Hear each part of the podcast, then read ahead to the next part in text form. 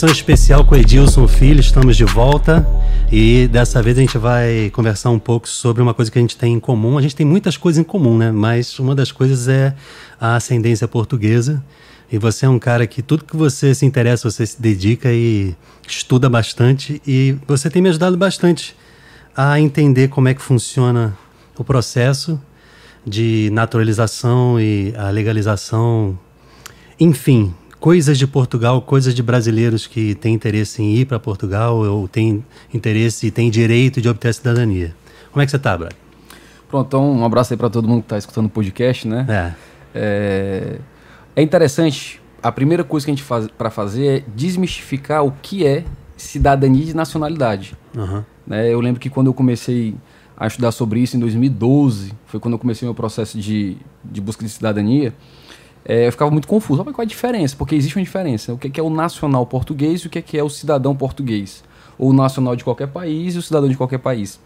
Hum. Muita gente que busca a nacionalidade portuguesa busca porque quer fazer uma viagem, busca porque é, é uma oportunidade que ela tem de, por exemplo, não precisar é, tirar um visto para ir para os Estados Unidos, né? Embora exista um visto específico, que é o é, ESTA, é, é. né? Então busca algumas facilidades, que é normal, ela tem esse direito como, como nacional. Mas o cidadão, ele não é só nacional, mas ele exerce a cidadania. Então, quando eu comecei no meu processo de nacionalidade, é, eu comecei a perceber que eu pouco conhecia a história de Portugal. O que eu conhecia da história de Portugal era como um brasileiro que em colégio, é, no ensino médio, estuda história e muitas vezes tem uma ideia completamente aquém do que realmente Portugal é e foi para o Brasil. E eu comecei a me tornar um cidadão português antes de receber a nacionalidade. Em que sentido? Comecei a me interessar pela política, pela economia, Pô, a história. Isso. Então, é, a nacionalidade são os direitos que você é, recebe, vamos dizer assim, que você tem, mas quando você se torna um cidadão, por exemplo, do Brasil, ou você está exercendo seus direitos. Você hum. tem seus deveres e seus direitos, né? é. né? Então, hoje eu sou cidadão português, não só nacional português, né? Na verdade, desde que eu recebi a, cidad a nacionalidade, eu comecei a exercer meu direito votando, então eu conheço os partidos políticos, conheço o viés de cada um, me interesso pela área de negócios, busco quais são os editais de negócios que estão acontecendo. Quer dizer, cidadania é participar da cultura Exatamente. e do dia a dia, né? Exatamente. Mesmo não estando lá. Mesmo não estando lá. E a oportunidade de você, por exemplo, ter uma conta bancária lá, é, fazer algum tipo de investimento, ou se beneficiar da própria oportunidade de sendo cidadão europeu, poder também participar é, através de dicas e sugestões do, de pautas para o Parlamento Europeu, por exemplo. A gente vota em eurodeputados, a gente vota não só é, em cargos para Portugal em si. Ah. E é uma coisa muito interessante, para quem já tem acompanhado aí nos últimos dois anos um pouco sobre a nacionalidade portuguesa, vai ver que teve algumas mudanças. Por exemplo, hoje em dia uma pessoa que é neto de português pode pedir a sua nacionalidade direto pelo avô, sem precisar estar passando pelo, pelo pai é, ou pela é mãe. muito interessante. Você falou isso ontem para mim, mas isso é recente, porque eu, eu lembro que já teve isso, depois parou de ter. Eu não sei se existe uma necessidade em Portugal de a gente precisa de mais gente, então vamos abrir de novo, vamos liberar de novo. É, na verdade, o fato de vários é, descendentes portugueses estarem se tornando cidadãos, né, ou seja, não só nacionais, mas cidadãos, uhum. trouxe essa pauta para facilitar. Por quê? Porque muitos dos imigrantes né, saíram de Portugal e foram, por exemplo, para o Brasil, para os Estados Unidos, é, iam sem documentos, documentos falhos. Então, às vezes você não conseguia fazer. É, o, o, cara chegava, por exemplo, chegava no Brasil, tinha um documento português, mas todo o resto era brasileiro. E aí o filho do cara nasce, registra o cara como brasileiro, é. mas o neto se interessa e o pai não é nacional. Então, é. tinha que passar em todas as gerações até chegar. No meu caso foi assim. Eu sou, também é. Eu tive que passar do meu bisavô para o meu avô, do meu avô para minha mãe, da minha mãe para mim. Então existe todo um processo, existe um recurso financeiro que é despendido para isso.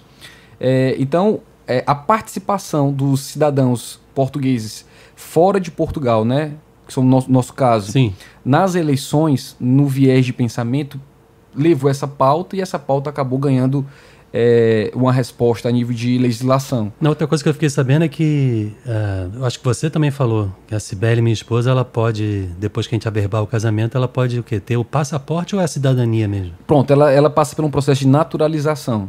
É Por isso, exemplo, nós é. somos, a gente chama de cidadania originária. Ah. Para o governo português, a gente nasceu em Portugal, mesmo que eu e você tenhamos nascido aqui no Brasil. Uhum. Eu em Fortaleza, você no Rio de Janeiro. Mas eles chamam de sanguíneo, né? Então é originário. Então é como se de fato tivéssemos nascido lá. E no é. Brasil é solis, né? Que é quem nasce, é. ou é sanguíneo também? Não, tem essas. Tem, tem, tem essa. Eu não sei te dizer exatamente como é que é no Brasil. Mas nesse processo lá. É, no Brasil é Portugal, é solis, em Portugal é sangue. Então, Isso. a gente pode ser brasileiro e português. Exatamente. A gente nasceu no Brasil. Exatamente. E vários países permitem multi, é, múltipla nacionalidade, né? É. Alguns só permitem uma ou duas. É. O Brasil permite você ter várias, né? É. É, eu tenho uma amiga que ela é brasileira, canadense e italiana. Então ela Top. tem. É, ela tá aí marcando ponto em qualquer lugar do mundo. Ela né? tem um amigo americano, português e brasileiro. Então, no, seu, no caso da sua esposa da minha esposa, por estar casado com um cidadão português, um cidadão da União Europeia, ela tem direito à, a, a naturalização. E por ser natural, ela está se naturalizando, ela vai também ter a cidadania portuguesa, porque ela vai poder exercer é, os direitos, vai poder trabalhar livremente. Aí ela ganha cartão cidadão, passaporte, tudo igual. Exatamente. Exatamente. Pode, é, Pode trabalhar, morar. Por exemplo, se eu quisesse uh, morar no Brasil e eu não tivesse uh, um CPF, um RG brasileiro, eu fosse português, eu teria que. Isso é outra pergunta, nada a ver, né? Mas assim, eu, eu fico pensando nisso. Se eu não fosse, se eu não, se eu não quisesse mais ser brasileiro, uhum. não é o caso, mas Sim. assim, para não pagar imposto. Dava uhum. certo eu ser português, viver no Brasil, não pagar nada aqui? Na verdade, não, porque, por exemplo, você ia precisar de abrir uma conta bancária aqui, você ia precisar de um CPF. É igual um brasileiro que tem dupla nacionalidade ou um brasileiro que quer morar em Portugal, ele tem que ter o NIF. Porque o NIF, é, o NIF e o CPF são os dados que a Receita Federal, vamos dizer assim, tem de você. Então você existe para um banco, para um país. É, ou você declara isento ou você declara imposto, seja onde for. é, mas não só isso, né? isso, né? Você precisa de um plano de saúde, comprar um carro, abrir uma conta bancária. É, é, tudo você é. precisa de um CPF. É. Então, um caso de um português que venha morar no Brasil e não tenha um CPF, uhum. ele corre o risco de ficar ilegal. Como um brasileiro que vai morar lá e Aí não dá para usar um documento português estando no Brasil. Eu, teria, eu teria por que fazer três um meses, brasileiro. Por três meses, né? Depois e a mesma coisa lá, quer dizer... A mesma coisa. A vantagem, por exemplo, de nós que temos dupla nacionalidade, né? Dupla cidadania, é, é porque a gente pode, em caso de tributação, dependendo do, das suas fontes de renda, escolher em qual país vai ser tributado e no país que você reside pagar a sua diferença. Por exemplo é, um brasileiro, no meu caso, eu não tenho renda em euros, eu não tenho renda lá ainda. Então eu pago imposto de renda aqui. Eu não preciso pagar imposto de renda lá e nem declarar imposto de renda lá. Mas quando... nem, nem dá, né? Nem dá, nem dá. É. Até porque eu não moro lá, né? É. É, mas Portugal tem umas, umas, peculiaridades interessantes, né, em relação à União Europeia. É. Mas tendo renda lá, ou seja, vamos dizer que eu tenho um imóvel lá, eu tenho um negócio lá, e, e eu tenho renda lá, aí eu precisaria fazer uma declaração. E aí existem algumas estratégias tributárias que me permitiriam, vamos dizer que eu tenho renda lá, sou tributado lá e eu trago um pedaço desse dinheiro de lá para cá. Então, existem algumas estratégias tributárias para que você não seja duplamente tributado. Entendeu? Que é o que acontece muitas vezes com pessoas que têm conta, tem, um, tem, tem empresa no Brasil ah, que sim. tem divisão de lucro. Porque já foi tributado lá, vai trazer para cá, vai cobrar aqui. É... Exatamente. Ah. Então é até injusto. Então é. existe. Aí você paga só a diferença de tributação. Isso é bem bacana, né? Quando você tem a possibilidade de ter renda em dois países, né? Uma estratégia boa é você não trazer a renda de um país para o outro porque você paga impostos, é, IOF, né, aqui no Brasil, quando você leva para lá. Como assim? É que você está na velocidade, eu não estou entendendo. Você entende das coisas que eu fico meio assim, peraí. Ah, trazer a renda de um país para o outro, o que é que significa isso? É tipo, eu ganho lá e, e uso Pronto, aqui. vamos dizer que a gente sabe que a moeda, o euro, é quase cinco vezes mais forte que o real. Então você tem é. um imóvel lá e você ganha de renda por mês 3 mil euros e você fala, cara, eu vou deixar esse dinheiro guardado lá se eu estou vivendo no Brasil, eu vou trazer de lá para cá esse dinheiro. Quando você traz esse dinheiro, você fez uma transformação de divisas. O dinheiro passou de uma divisa para outra. E aí a gente pode até lembrar dos crimes de evasão de divisa, que são pessoas que fazem essa transição sem, ah, sim, sem se preocupar com isso. Como você trouxe uma renda de lá para cá, você precisa declarar para a receita daqui. Mas como é que você faz? Você tem que trazer pelo Banco Central? Como é? Não, você faz uma transferência bancária. Mas o fato de você estar tá recebendo para cá, o, o, a Receita vai, vai te perguntar o seguinte: de onde veio esse dinheiro? Foi de forma lícita? Porque é, a Receita Federal ela se preocupa sobre, é, com o enriquecimento lícito das pessoas. As pessoas precisam enriquecer de forma lícita. É, claro. Se tem uma coisa estranha, então aí pode ter um enriquecimento ilícito, pode ser um crime.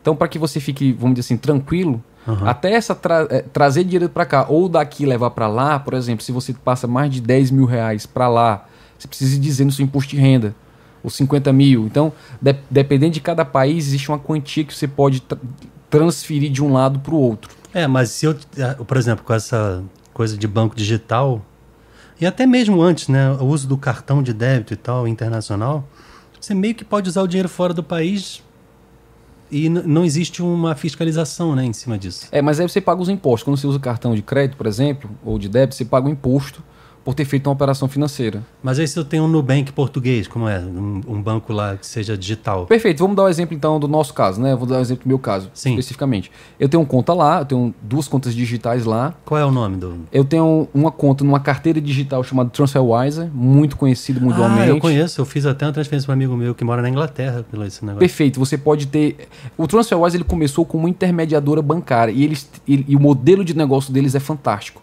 Porque ele não faz o seu dinheiro sair do seu país ele, ele, ele faz um. Ele encontra pessoas que querem fazer transferências. Ah. Por exemplo, você quer transferir, eu quero transferir daqui para a Europa. E algum europeu quer transferir da Europa para o Brasil. Então existe um algoritmo que ele encontra um brasileiro que quer o dinheiro e eu transfiro do Brasil para o Brasil, ah. mas é acreditado lá. E Europa, Europa é acreditado aqui. E se então, não existe esse caso, aí ele cobra uma taxa para fazer? Ele é? cobra uma comissão e a forma de tributação do imposto é bem menor. Por exemplo, se você faz isso lá daqui para lá você paga uns 6,38 de IOF. Quando você usa, por exemplo, o TransferWise, você pode pagar 0,38 de IOF. Então é uma estratégia é, contábil, tributária. Então eu posso passar a vida toda tendo uma conta, por exemplo, ganhando o meu aluguel do meu imóvel lá em Portugal. E trazendo para cá. E usando aqui, fazendo minhas compras. Pode, inclusive usando o cartão deles. Né? O do TransferWise tem um cartão para quem tem endereço na Europa. É, que é o meu caso, por exemplo, então eu posso. Eu, eu fiz isso quando eu viajei agora. Ah. É, os meus dois cartões, né? O outro é o N26, que daqui a pouco eu falo dele, ele está vindo para o Brasil esse ano. é, que vai ser um grande concorrente dos bancos digitais aqui, como o Nubank e o Banco tudo Inter. isso. Me ajuda aí que eu quero. É, então, assim, por exemplo, no caso do TransferWise, eu ia fazer uma viagem, eu pensei, bom, a gente sabe que quando você faz uma viagem para o exterior, você não pode levar tudo em dinheiro, porque se você perde o dinheiro, você realmente perdeu o dinheiro. É. O risco não tem como. Estornar um dinheiro que você não tem mais, foi roubado, perdeu. Então você entra com valor mínimo. No nosso caso, a gente não precisa nem levar valor mínimo, porque a gente entra como português na União Europeia, mas um brasileiro que vai tem que ter um valor mínimo que depende do número de dias que ele passa. Sim, mas rapidinho, parênteses, agora que você falou isso. É, eu, eu, mesmo que eu fosse. Tá, eu sou um português nascido em Portugal, viajei para o Brasil e voltei. Eu voltando de um lugar, entrando em casa em Portugal, ele não vai querer saber se eu estou com grana alta no bolso? Não, aí se você está com uma grana alta, que cada país tem a sua, no Brasil, se não me engano, é acima de 10 mil reais, é. você tem que passar e dizer lá no, na Receita Federal, na hora da imigração. Na saída do Brasil. Mas na entrada de Portugal. Na entrada e saída, você tem que dizer. Não, tô dizendo, você... entrando em Portugal, os caras não perguntam nada. Não, porque que acontece? Se você tem algo a dizer, você vai procurar para quem dizer. Lá existe um posto específico. É, eu esqueci o nome, mas é tipo bens a declarar que pode ser joias, pode ser dinheiro, outras moedas. Mas é tipo uma blitz, porque fica na sorte. Se a pessoa não declara, é, eles meio que param um ou outro. Assim. Exatamente, assim. exatamente. É, exatamente. E eles contam com o bom senso da pessoa, né? Por exemplo, no, e aí tem um valor mínimo. Por exemplo, quando eu entrei, a minha mulher tava com. Na carteira dela eu tinha deixado o dinheiro em espécie, mas eu entrei literalmente com dois cartão. Meu ah, português. É. O cara não pediu polhão nem nada. Eu cheguei lá, mostrei passaporte, ele olhou, pode, bem-vindo, minha mulher tá comigo, foi. Não, na entrada dos Estados Unidos, eu não sei se foi Miami. Tinha um cara que supostamente era algum oficial, mas nos Estados Unidos tem muito isso, o cara fardado que você olha, você não sabe se é policial, se, se é porteiro, ou se é segurança do aeroporto, mas ele. Todos são parecidos de isso. azul marinho, né? É. Aí ele. Você tá com dinheiro aí? Quanto? Aí eu falei, uns 600. Aí tá. E se eu tivesse com 50 mil dólares? Tipo, não tem uma. É, uma no, fiscalização. Isso, assim. Aí eles tiram na, entre aspas, assim, na, na, na loteria, né? É. Existem várias câmaras que ficam observando, especialmente nos Estados Unidos. Na Europa também, mas nos Estados Unidos faz leitura facial, então se você for uma pessoa de interesse, porque senão eles, como são aeroportos que são muito movimentados, se eles forem fazer um pente fino, aí logisticamente é uma tragédia. Então, de alguma forma, há um quesito sorte aí, mas a gente tem que ajudar a nossa sorte, estando fazendo tudo direitinho, né? É. Porque se for pegue, deportação, prisão. Não, é, eu também não quero que soe como tipo agora, qual, qual é a malandragem da parada, né? É, mas... agora eu quero te... é, exatamente, ainda mais pra gente poder falar ao vivo, né? É. é, mas eu te pergunto uma coisa: quando tu entrou lá, tu entrou como português ou como brasileiro? Desde sempre eu tô. Desde que eu tenho passaporte, só entro como português. Ah, tá, tá. Era, tá, era isso. Por quê? Não, é porque tem muita gente que tem o passaporte europeu e acaba entrando como brasileiro, quando você não precisa nem fazer entrevista para poder ir lá no consulado, né? Você pode tirar, tipo um PDF que você tira no ESTA, que é um site da, da, do governo americano. Você bota suas informações com português, você tira, paga uma taxa, se não me engano é 14 dólares, e tira um PDF que tem um voucher. Pronto. Quando você chega lá na imigração, você mostra, entra. Você não precisa, por exemplo, nós que moramos em Fortaleza, ir para Recife para poder ser entrevistado, para saber se vai tirar o visto para poder visitar o país, entendeu? Não entendi, sabe por quê? Por que, que a pessoa tendo passaporte português vai querer entrar como brasileiro? Desconhecimento. Tem muita gente que não conhece. É, é embora a pessoa tenha, às vezes as pessoas veem mais como é, vou usar na, na Europa. E, e, e, desconhecimento. Tem gente que não, não conhece mesmo. Tem gente que, inclusive, tem um passaporte brasileiro, mas como todo mundo fala é, que, que quando você tem que ir para os Estados Unidos, você tem que procurar um consulado para poder tirar o visto.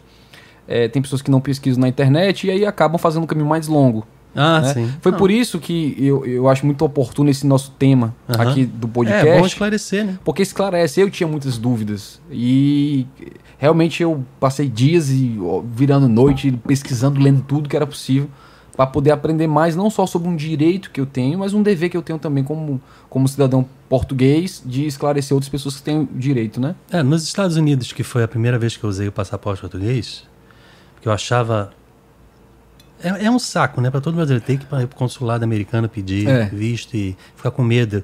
O medo é de ser negado e não só de ser negado, e sim de, de pagar a taxa e perder, né? Isso. Porque não é pouco dinheiro. É tipo, hoje em dia é uns 600 ou mais. E assim. você ainda se desloca para lá, para é, Recife. É, tem então, várias é. coisas. Né? Ou no Rio, ou... Mas assim, eu sempre fiz no Rio e uma vez eu fiz em Brasília. E eu tive problemas, assim, porque... Não problemas, mas... O pessoal é tão caxias no consulado americano que eu em 2004 fui morar nos Estados Unidos porque eu fui estudar e fiquei lá um ano. Só que eu voltei é, eu, eu, eu, eu, tive que voltar mais ou menos em setembro, não sei. E numa outra vez, dois anos depois, eu fui pedir um visto para ir para os Estados Unidos de novo. E o cara me perguntou: é, Ah, você morou aqui? Estou vendo aqui no sistema, você morou nos Estados Unidos, né? E, e quando é que você saiu? Qual? Aí eu falei: agosto. Eu errei. Era setembro. E aí os caras, ao invés de ter uma conversa normal contigo, de dizer não, aqui diz que foi setembro, ou alguma coisa e já acha suspeito e já anota e tal. Eu sei que por causa disso, toda vez que eu ia pedir o visto, ele dizia: o seu pedido vai ser enviado para Washington. E aí o governo vai decidir se vai te dar. E acabavam dando sempre, mas é sempre uma coisa assim tão né, é. complicada. É. E aí quando eu adquiri o, o, passaporte, que eu demorei muito, porque desde 88 que eu, é, é, o meu pai entrou com um pedido meu e da minha irmã na cidadania, só que como sistema pré-internet, é, internetico. Era, era, cartas. Então o negócio demorava tanto que eu só fui pegar em 2011, sei lá, nem lembro mais. E assim, uh, mas aí eu usei a primeira vez nos Estados Unidos e eu descobri no dia da viagem que eu precisava ter tirado um papel, não sei porquê, com um tipo de declaração para eu poder entrar nos Estados Unidos, mesmo isso, sendo português. Isso, é este que eu estou dizendo, o ESTA, né? É, você tira porque para fazer esse controle da imigração. Não é, não, ele não é um visto, vamos dizer assim, como a gente imagina. É um registro de entrada, tipo, ó, tem um português isso, entrando. Né? Isso, é para fazer, é um controle. É... Mas, Mas é... ele não tem o risco de ser negado, é só um, é só um controle mesmo. Né? A não ser que você seja um, uma persona não grata, né? É, mas, é, mas é, justamente. É, exatamente. Mas você não, tem, você não dá devendo nada com ninguém. E a União Europeia tem relações diplomáticas com os Estados Unidos, Isso. então não tem impedimento nenhum. Exatamente. E, pra, e mais ainda, eu, eu, a primeira vez que eu fui a Portugal, eu tinha esquecido na mala o passaporte.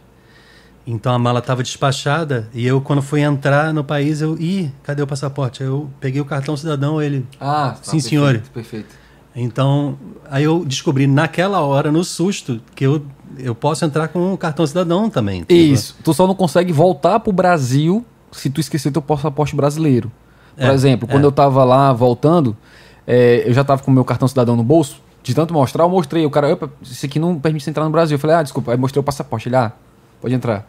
Porque lá mesmo, quando a gente foi os outros países da União Europeia, Sim. eu só mostrava o cartão para não ficar levando o passaporte e a massa e tudo. E... Mas no Brasil eu uso o passaporte brasileiro e o português para sair daqui.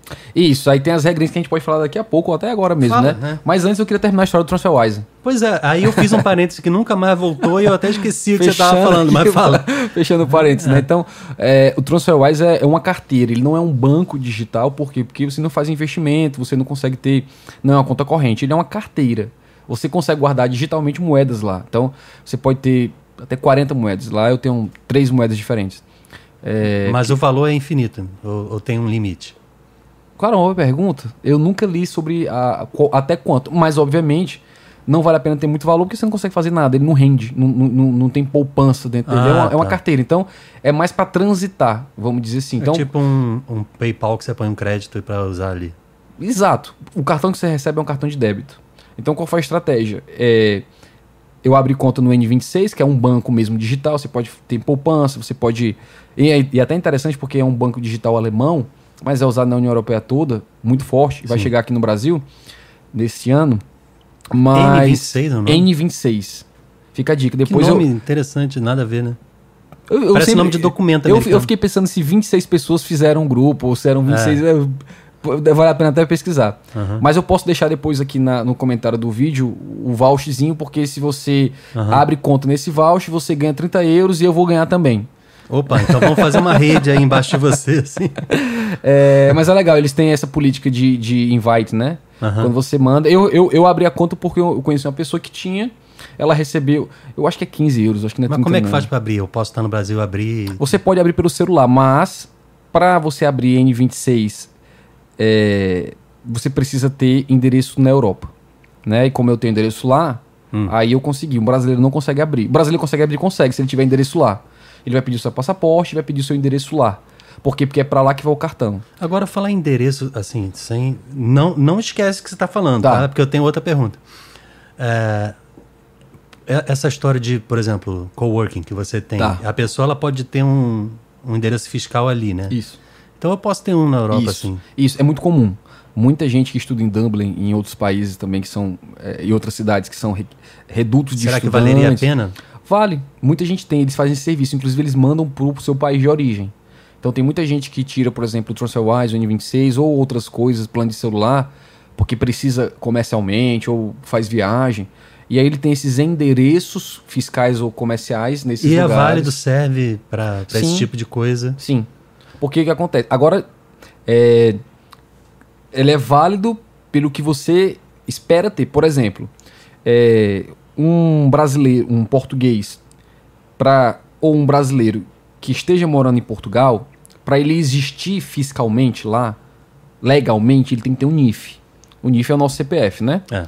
É, e esse número de identificação fiscal, você não pode tirar sem morar lá, a não ser que você tenha um representante de NIF e o seu representante tem que ser alguém que mora lá. Então eu tenho um amigo que mora lá, ele é brasileiro, não tem nem possibilidade de tirar é, a cidadania, ele pode, como nacional, né? Ele pode tirar a naturalização, mas ele é meu representante. Então é um brasileiro que representa um português.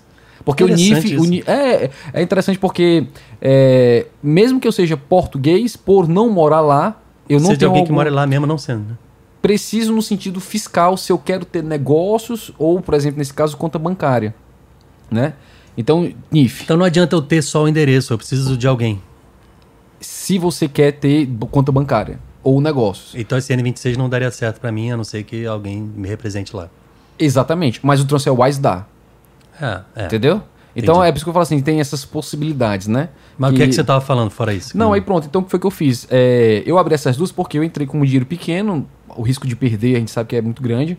Você troca de um casaco, tire, desaparece. Tem muito uhum. batedor de carteira é em verdade. Roma, por exemplo, é. né? Em Lisboa tem alguns lugares que estão tendo, porque está tendo uma onda muito grande de pessoas chegando lá. É interessante porque eu, a última vez que eu fui, eu fui com meus dois sócios da fábrica e o, e o Gustavo falou: Poxa, eu, eu, saí do meu hotel e, e vim pro hotel de vocês. Ele chegou lá, tipo, era meia-noite e quarenta, assim. Eu não sei porque que eu acho que ele ia dormir lá para poder cedo a gente ir para algum lugar. Ele ouviu uma senhora sentada no banco da praça, dormindo com o iPhone na mão. Ninguém rouba aqui. Agora você está falando que está rolando, né? Tá, mas aí mas que é acontece? Tipo furto, assim, É coisa... furto, exato, exato. Então isso é normal. Eu, tava até, eu até acompanho uma pessoa que estava tá viajando agora, estava na França, e enquanto ela estava gravando, apareceu um palhaço pra, tipo, brincar com ela e tava tentando botar a mão no bolso dela e ela conseguiu gravar, né? E ela ah. fez um, esse aviso. Então, pronto. É, uma coisa interessante, Pedro, que eu vi quando eu comecei a, a ler mais sobre Portugal e me dedicar ao meu processo de nacionalização e cidadania é a história do português que veio, né? E aí eu te pergunto, devolvo agora para ti a rodada de pergunta, né? É. é tu, tu conhece a história do teu ancestral português que veio? Como é que foi? Então, eu, eu conheço o meu avô Nelson, é meu avô paterno, e o irmão dele, Adriano, que tem uns dois ou três anos a mais, no final da Segunda Guerra, uh, não sei se foi 44 ou já 45, assim, que eles saíram de Portugal e meu avô veio para o Brasil e o tio Adriano foi para os Estados Unidos. Eu acho que primeiro passou pelo Brasil.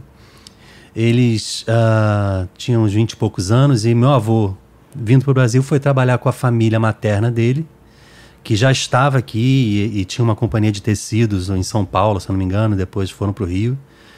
E o tio Gervásio e a tia Assunta. Eu acho que é, é o Gervásio que é o parente. E ele veio e ficou a vida inteira trabalhando com, com eles e depois quando eles morreram, ele, meu avô continuou com os primos que são da mesma idade, o tio Nelson e o tio Roberto. Até o final da vida estiveram no escritório da família juntos e tal. E engraçado que eles também morreram mais ou menos na mesma época. Lógico, tem a mesma idade parecida, então assim, tio Nelson em 2002, aí depois tio Roberto, depois meu avô em 2007. Já tem um tempinho. E eu sempre tenho muito saudade do meu avô. Mas eles. É, ele ficou aqui no Brasil, conheceu minha avó, que é do Espírito Santo, construiu a vida e tal. E o tio Adriano foi para os Estados Unidos, já estudava medicina, se não me engano, e lá é, não sei se já tinha se formado, mas foi cirurgião, morou em Canérica, que são umas duas horas, três horas de, de Nova York, ali no nordeste dos Estados Unidos. Conheceu uma canadense de família francesa, tia Rita, e teve filhos, já tem bisneto, já tem tudo lá. Ótimo, assim. Amo meus familiares, parentes americanos. Eu sempre achei muito legal você. Porque brasileiro, em geral, tem parente nos Estados Unidos que é brasileiro, né? É. Só que eu tenho parente que é. Americano. Americano mesmo, é. filho, neto português e nunca nem tem nada a ver com o Brasil. E, e, eu gosto muito da história do, deles, de Portugal. Inclusive, é, meu avô contava algumas coisas. Eles são de Avelange de Caminha, que é uma cidade, uma aldeiazinha. Que eu nunca consegui visitar. Meu pai já foi, minha avó e tal. Mas é perto de Coimbra, que é uma cidade importante no norte de Portugal. Isso. E ele dizia coisas do tipo: na infância, no inverno, minha mãe me dava uns goles de vinho para poder aguentar a neve para ir para a escola. E aí, quando ele fez 13 anos, a mãe morreu. Na, na época não tinha antibiótico, né? Então, nem uma sulfa, nem uma penicilina, não tinha nada. E se tinha, era, não era fácil de achar. Então, qualquer gripe, a pessoa. E é tão recente isso, a minha bisavó, até um dia desses, você não tem um remédio para poder curar uma gripe que vira uma pneumonia que do nada isso. a pessoa, por besteira, morre. a pessoa morre, né? E como é que a, a medicina no século XX avançou? E hoje a gente não tem a menor chance de morrer de gripe, a não ser que você seja assim uma, uma pessoa bem, bem miserável mesmo, né, que não tem acesso a nada. Mas é, e, é, eu tô afim de visitar Avelange de Caminho. Não sei se você conhece o norte de Portugal, você conhece? Não fui, mas eu já li porque a minha família também é do norte, né? Meus ascendentes. Ah, é? São da e região eu, do Douro. Eu achei uma coisa que eu estava falando contigo até agora há pouco um documento escaneado de, da entrada do meu avô e do irmão dele no Brasil, em 44, 45, em São Paulo, que foi um site que eu vi no Facebook. É, dizendo, se você tem parentes do começo do século, da primeira metade do século XX, nesse site tem todos os registros dos documentos de entrada. E eu achei deles. Eu fiquei tentando achar também da Bárbara, mulher do Ricardo, que diz que que o avô dela é português também, só que pelo nome ela não. É a Teles, que é uma família até conhecida em Portugal, né? É. A tua família é Silva, né? É, mas a minha família de lá é Monteiro. Ah, Monteiro. É. Eu descobri até que na minha ascendência, é, até Cavaleiro Templário tinha. Caramba! é porque uma coisa, uma vantagem muito grande, no caso dos europeus, é a, o quão eles guardam bem os documentos. Por exemplo, hoje você que está assistindo tem dúvida, você tem ideia que tem um familiar português se você sabe a cidade que ele nasceu, isso pode ser o diferencial para você conseguir documentos. Por quê?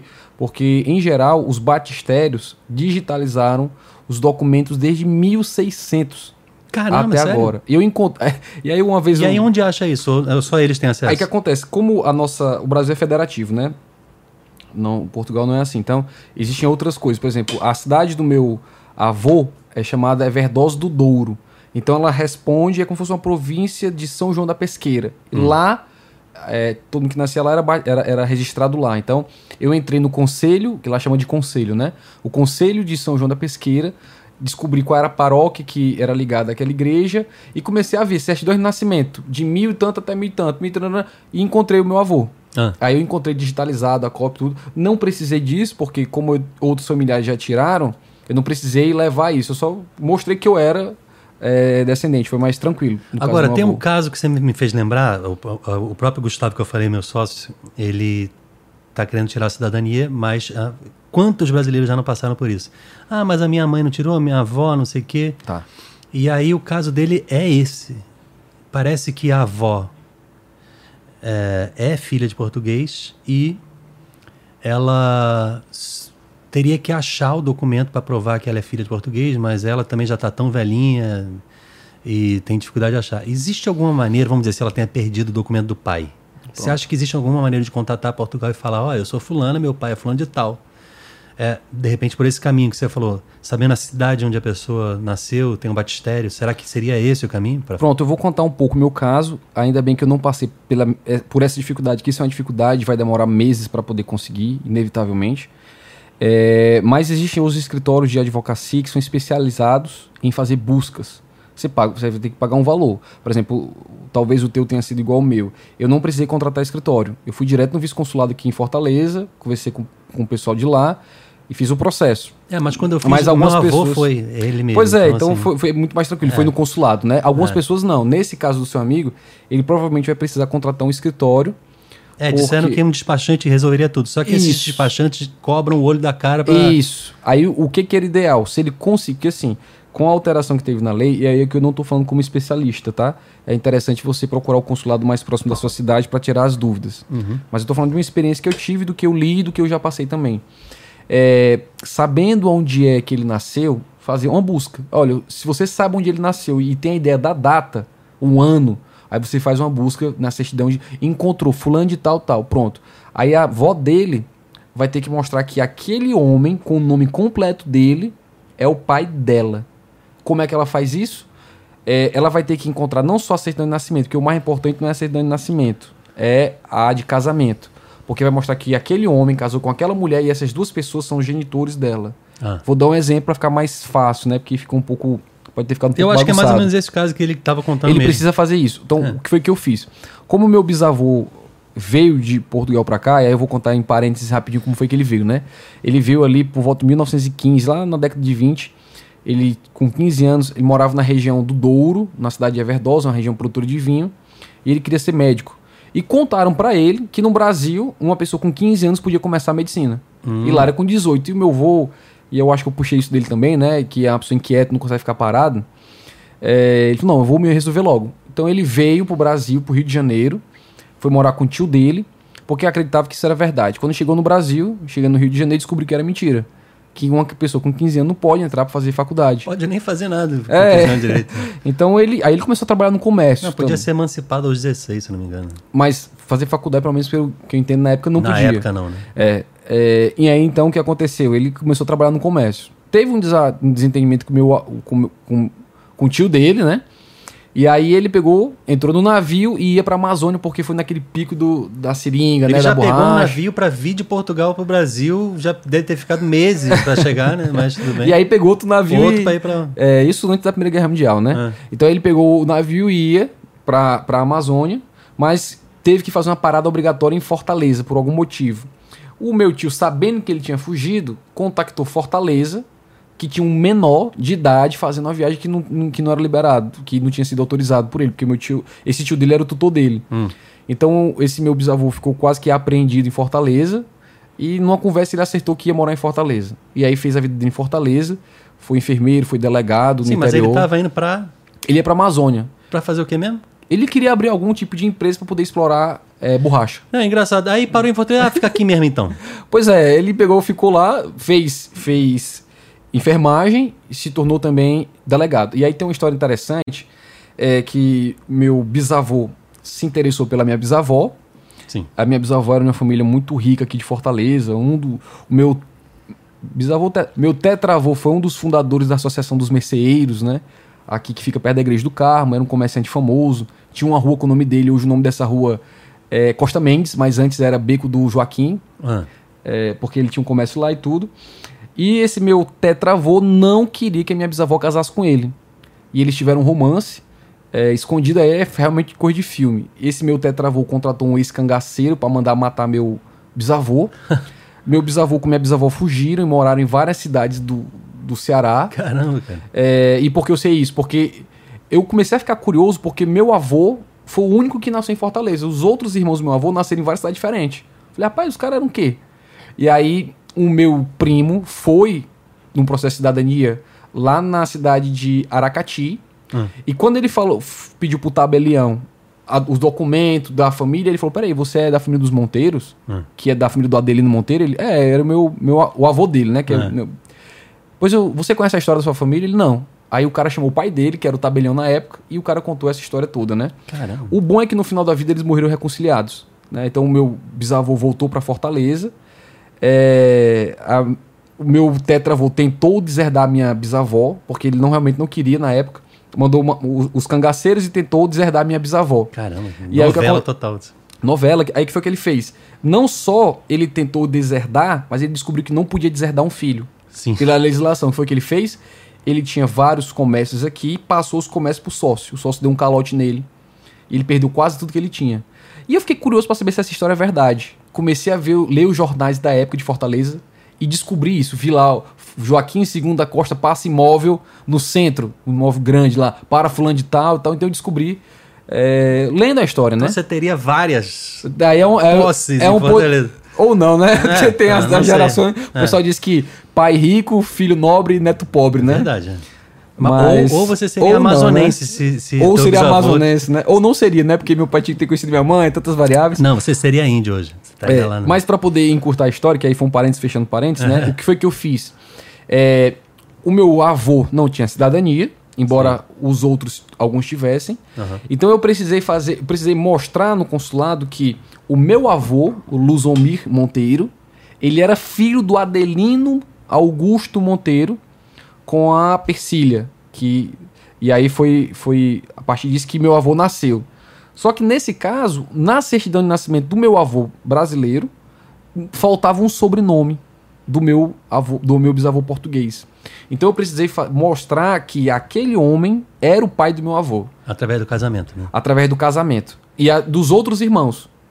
E aí demorou um ano isso e acabou dando certo. Aí pronto, aí depois disso, porque não é fácil, demora, viu? Ainda mais porque hoje todos os processos passam pela conservatória, as conservatórias lá em Portugal. Então, é, se você está se preparando para tirar a cidadania, se prepare para esperar pelo menos um ano e meio, porque realmente demora. Né? Isso se você for maior de idade. Se você for bebê, se você tiver um bebezinho. Isso mesmo informatizado, digitalizado. É, é porque que acontece? Aí é um, aí é um uma crítica que muitas pessoas fazem, né? Portugal não contrata mais funcionários para poder ver se aquilo ali é verdade. E tem muita fraude. Então eles, eles botam um chá, de, um chá de cadeira, como a gente gosta de falar aqui. É de aqui. propósito mesmo. É de propósito para poder estudar, mas ao mesmo tempo eles não têm funcionário suficiente, porque imagina o mundo inteiro pedindo para as conservatórias, poucas conservatórias. Portugal é um país pequeno, tem 3 milhões de habitantes. Uma cidade do, do de São Paulo tem muito mais habitantes é, que Portugal. Só no Rio tem mais. Pois é, então, é, então existe um gargalo muito grande, então demora. A nossa, as nossas mulheres, quando forem tirar a naturalização, talvez seja dois anos também. Quer dizer, e, mas, e os meus filhos, será que é mais rápido? Quando é criança é mais rápido, porque... É, porque não tem histórico, né? Porque não tem histórico, né? Se você já tem, então nada, nada bom que eles não tenham. Então, geralmente, de criança demora, dependendo da idade, três meses. Quero voltar naquela história do N26, porque eu perdi uma parte do, do áudio, então tá. tô Tô rearrumando aqui. Você estava falando do, do, do N26, que é um banco alemão. Isso. Que provavelmente vem para o Brasil. Isso. Agora, antes de, de você contar, eu, eu vou tentar me organizar para tudo que ele está dizendo, eu vou botar na descrição do YouTube. Então, quem assiste em vídeo está no youtube.com/c/pedro Veiga e quem assiste, quem ouve, né, no Tem no Spotify, tem no Deezer e tem no Apple Podcasts. Porque às vezes a pessoa ela quer botar no bolso ou quer usar o celular para fazer outra coisa. Então, se você que assiste no YouTube não sabe que tem áudio, tem. Se você não quer ver a cara da gente, eu, eu, eu, eu confirmo que não tem muito. O que ver. É. Se você quer só ouvir, às vezes é mais interessante para você. Mas eu também vou tentar botar no YouTube a descrição das coisas, dos links e da, do consulado. Inclusive, mandar um abraço para Sanara, que é uma amiga nossa que é funcionária do consulado aqui em Fortaleza. E ela tem me ajudado e ajudou o Edilson muito também a, a conseguir as documentações e tem me instruído muito a saber como é que eu vou fazer a verbação do casamento para poder a Cibele eh, também conseguir e os meus filhos conseguirem a, a cidadania.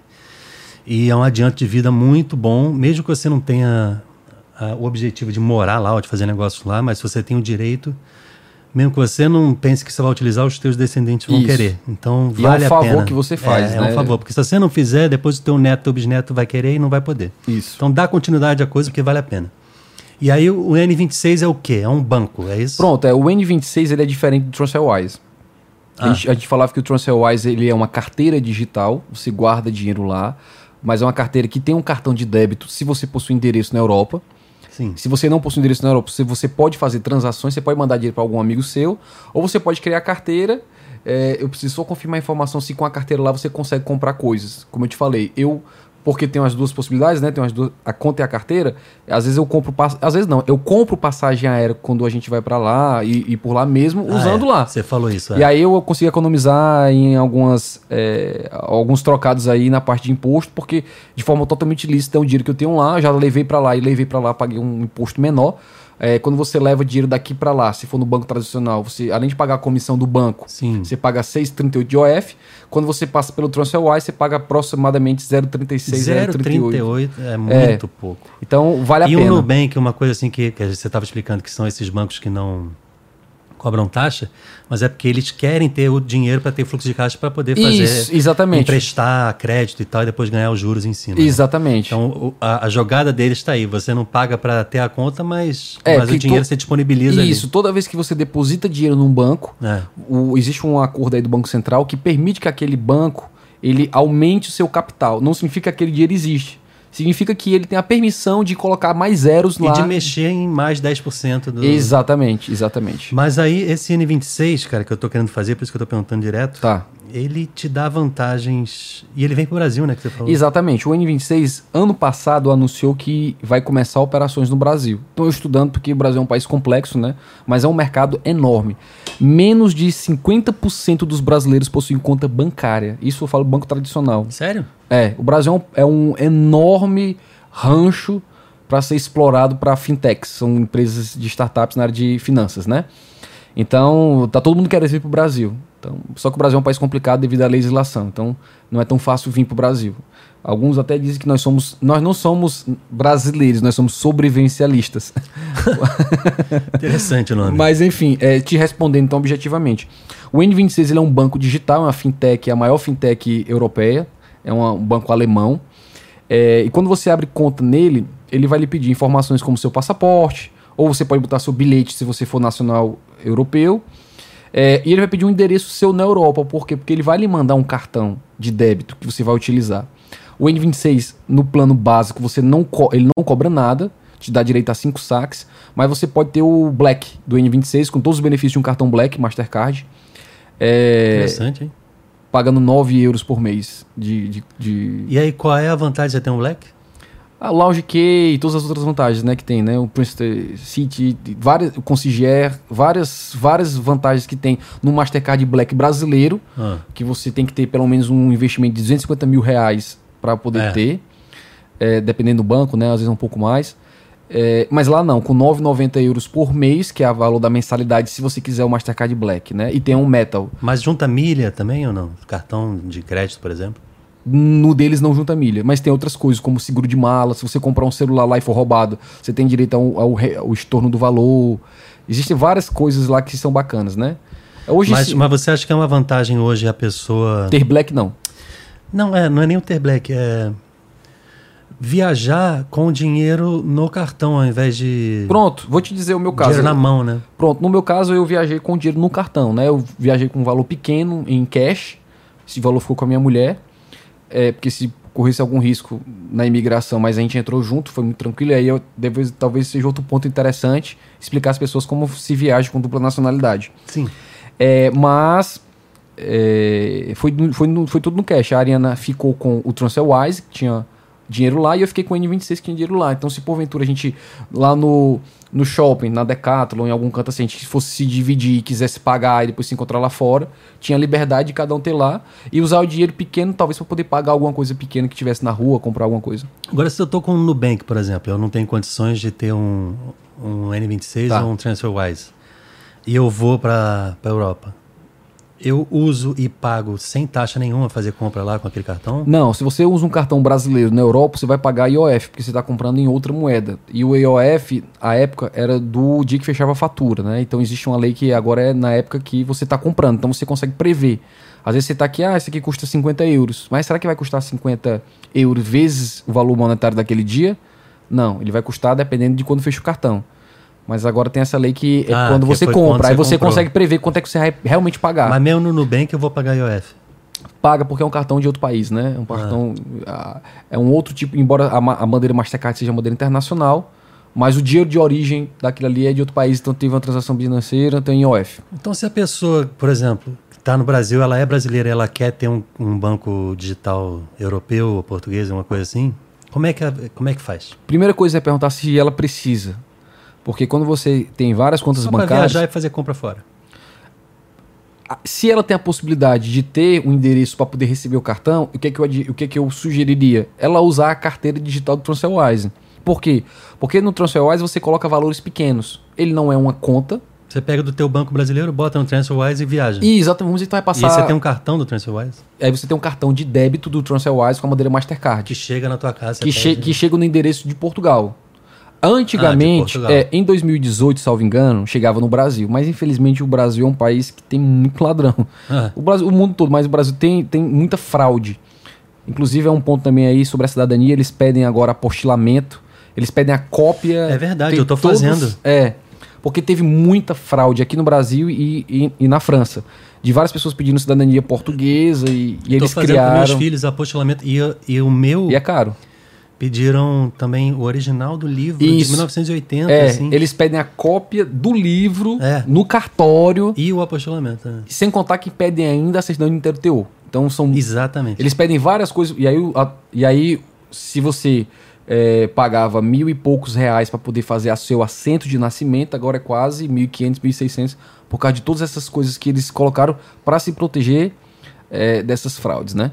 Ah. Mas respondendo a tua pergunta, uma pessoa que vai esporadicamente na Europa, eu sugeriria o seguinte: é, abrindo uma conta no Transfer, se ela tem a possibilidade de ter o um endereço lá, abre uma conta no TransferWise, não abre no N26, é, porque você vai estar colocando valores pequenos, né? E aí você coloca um valor lá para que você use no débito. Se você quer ter negócios lá ou vai colocar valores maiores, aí não vale a pena o TransferWise, você usa o N26. Agora, inevitavelmente, quem tem é, N26 precisa de TransferWise, porque o TransferWise ele vai mandar o dinheiro para lá. Então, tu, se tu for mandar dinheiro da tua conta do Brasil, sei lá, Santander, Banco do Brasil, pro N26, pro N26 você vai pagar toda uma lote de, de, envio internacional de dinheiro. Que é muita coisa. Mas se você usar o TransferWise, então eu uso sempre combinado. Sim, mas aí o que eu, tá, eu tava perguntando é, então como é que eu faço? Eu preciso ter um endereço e para eu ter um endereço eu posso ter aquele esquema tipo de endereço... É, eu não falaria esquema porque esquema aqui no Brasil, né? Eu usaria aquela estratégia, é. né? Não, não, é, não tem nada de esquema. De esquema, né? É, você, você precisa ter um endereço fiscal, um endereço válido lá. E existem alguns escritórios que eles fazem a sua gestão de correspondência. Então, por exemplo, um brasileiro que não pensa em morar em Portugal. Bom, vale lembrar que eu não estou falando como especialista, tá? Acho que é importante dizer isso. Mas está quase. Estou dizendo falando como, como experiência própria, não, é. né? Está quase especialista aí. É, mas um brasileiro que, que viaja muito a trabalho ou porque gosta muito do clima e tudo, mas viaja com frequência. Ele pode ter esse serviço de gestão de correspondência e recebe lá a correspondência do banco ou do N26. Diferente do brasileiro que quer morar em Portugal, que vai precisar de um NIF. E aí o NIF é, ele precisa de um representante legal lá, que seja ou brasileiro ou português, mas que esteja regularmente é, regularizado. Que pode ser qualquer pessoa que more lá regularmente. Né? Exatamente. Né? Uma coisa interessante, Pedro, que muito brasileiro, que a gente sabe que está tendo uma onda forte, né? De, de brasileiros que vão morar em Portugal é. por vários motivos. É, eles geralmente querem abrir conta no milênio. Tô até falando o nome dos bancos aqui, né? Não, mas vamos fazer propaganda mesmo que eu não devo nada a ninguém. É, não tem problema, não. É, mas é interessante saber para você não correr riscos também, né? É. O, o, o, o milênio, ele é um dos maiores bancos de Portugal e as pessoas geralmente abrem conta nele para ter um registro financeiro e para poder futuramente pedir financiamento de imóvel. Você quer um, comprar um imóvel lá, você vai ter que pegar financiamento, a não ser que você tenha um dinheiro. É, e você cria um histórico de relacionamento com o banco. O Milênio ele tem um banco chamado Active Bank é o banco digital do milênio.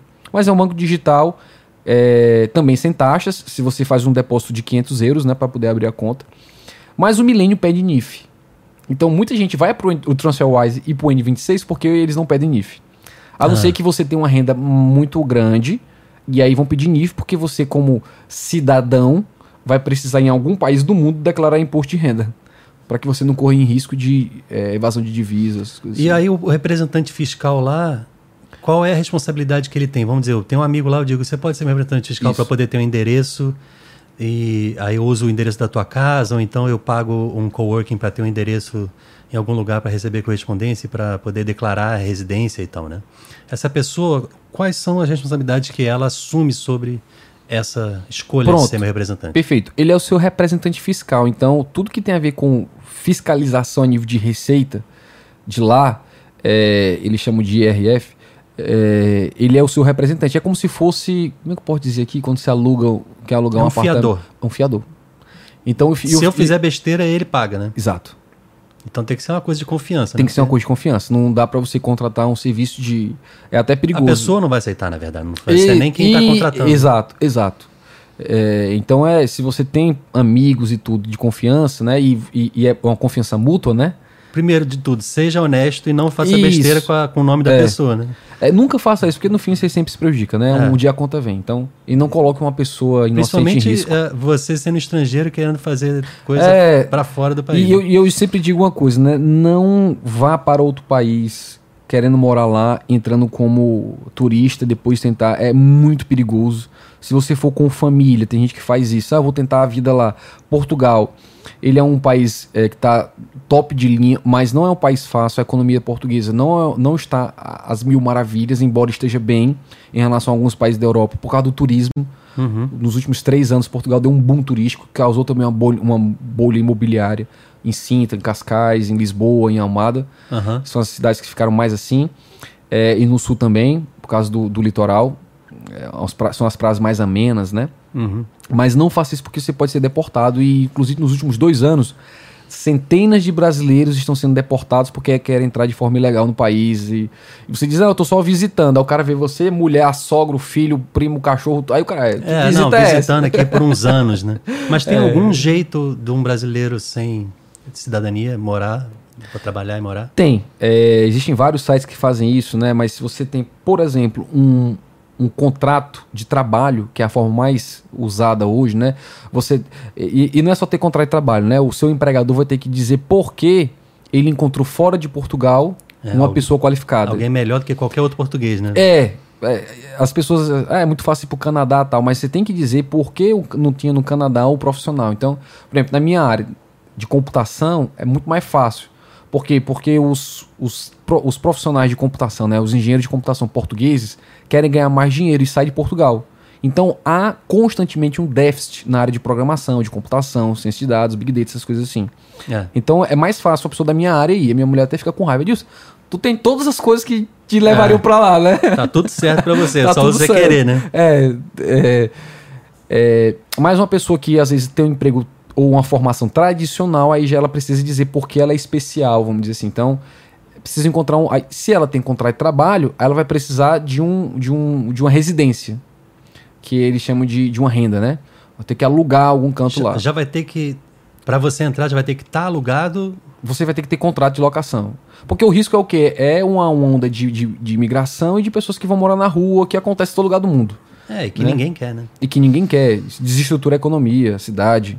Deixa eu te dizer uma coisa, vamos interromper só porque você tem o teu horário, tem é. tanta coisa para falar, mas aí a gente, como eu falei da outra vez, vamos, a gente marca uma próxima é, Um mas é muito dois. assunto e eu gostei muito, foi muito legal e me instruiu muito e eu espero que tenha ajudado também outras pessoas a, a entender um pouco mais como é que como é que a gente lida com essas coisas. Mas tem uma reunião agora, né? Então. É, não, mas, mas dá tempo ainda, dá, tem, um, tem um tempo ainda. O que, é, o que mais você tem de tópico aí?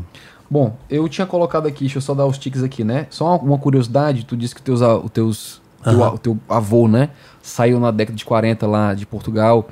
É atribuída a Nossa Senhora de Fátima é, o livramento que Portugal teve da Segunda Guerra Mundial.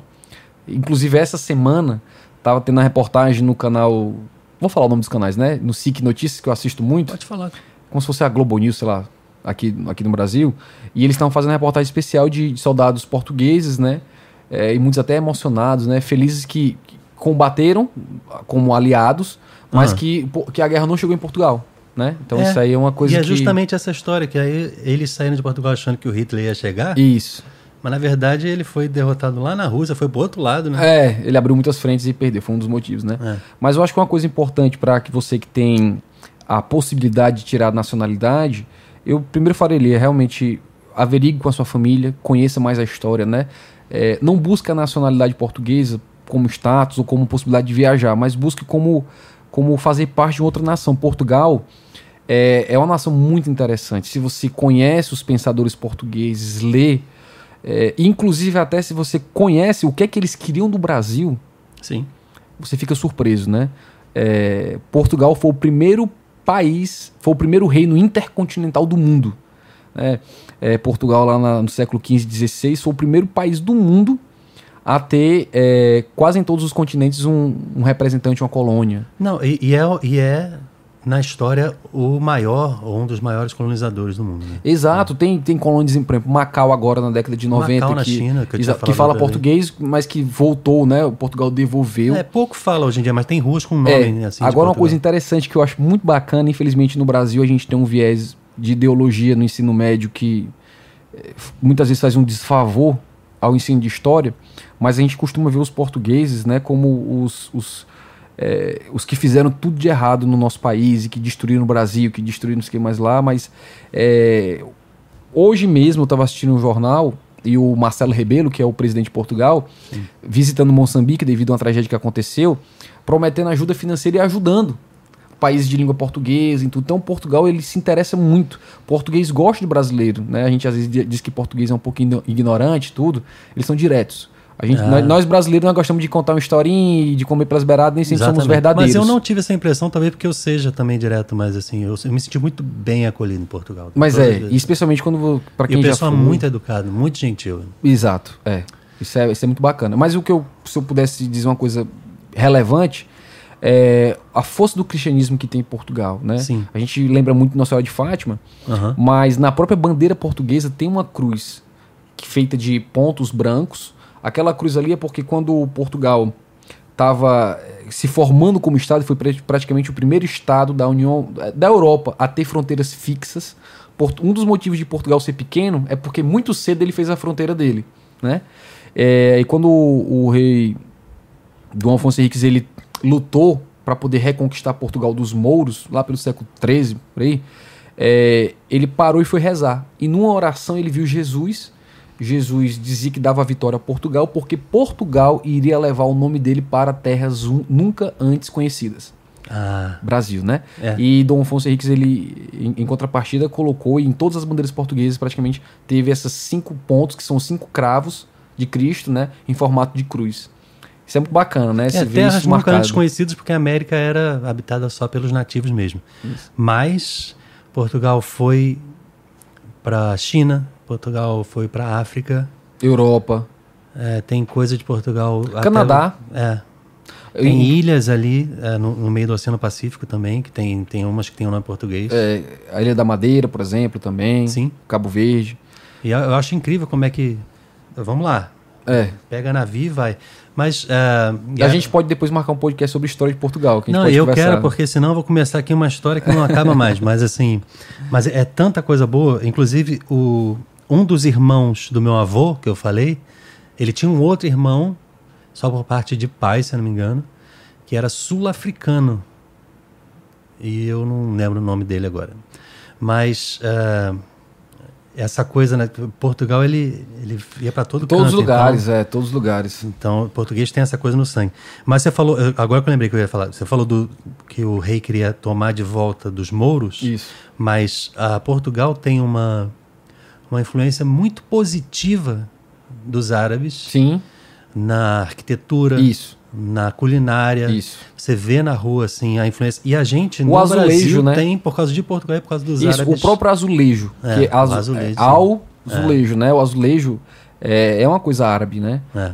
Mas como os árabes estavam invadindo tudo e tinham o desejo da Europa não perder a sua identidade Claro, é, europeia, porque querendo os árabes não são europeus, né? Assim, são do Oriente, então e naquela época ainda mais, né?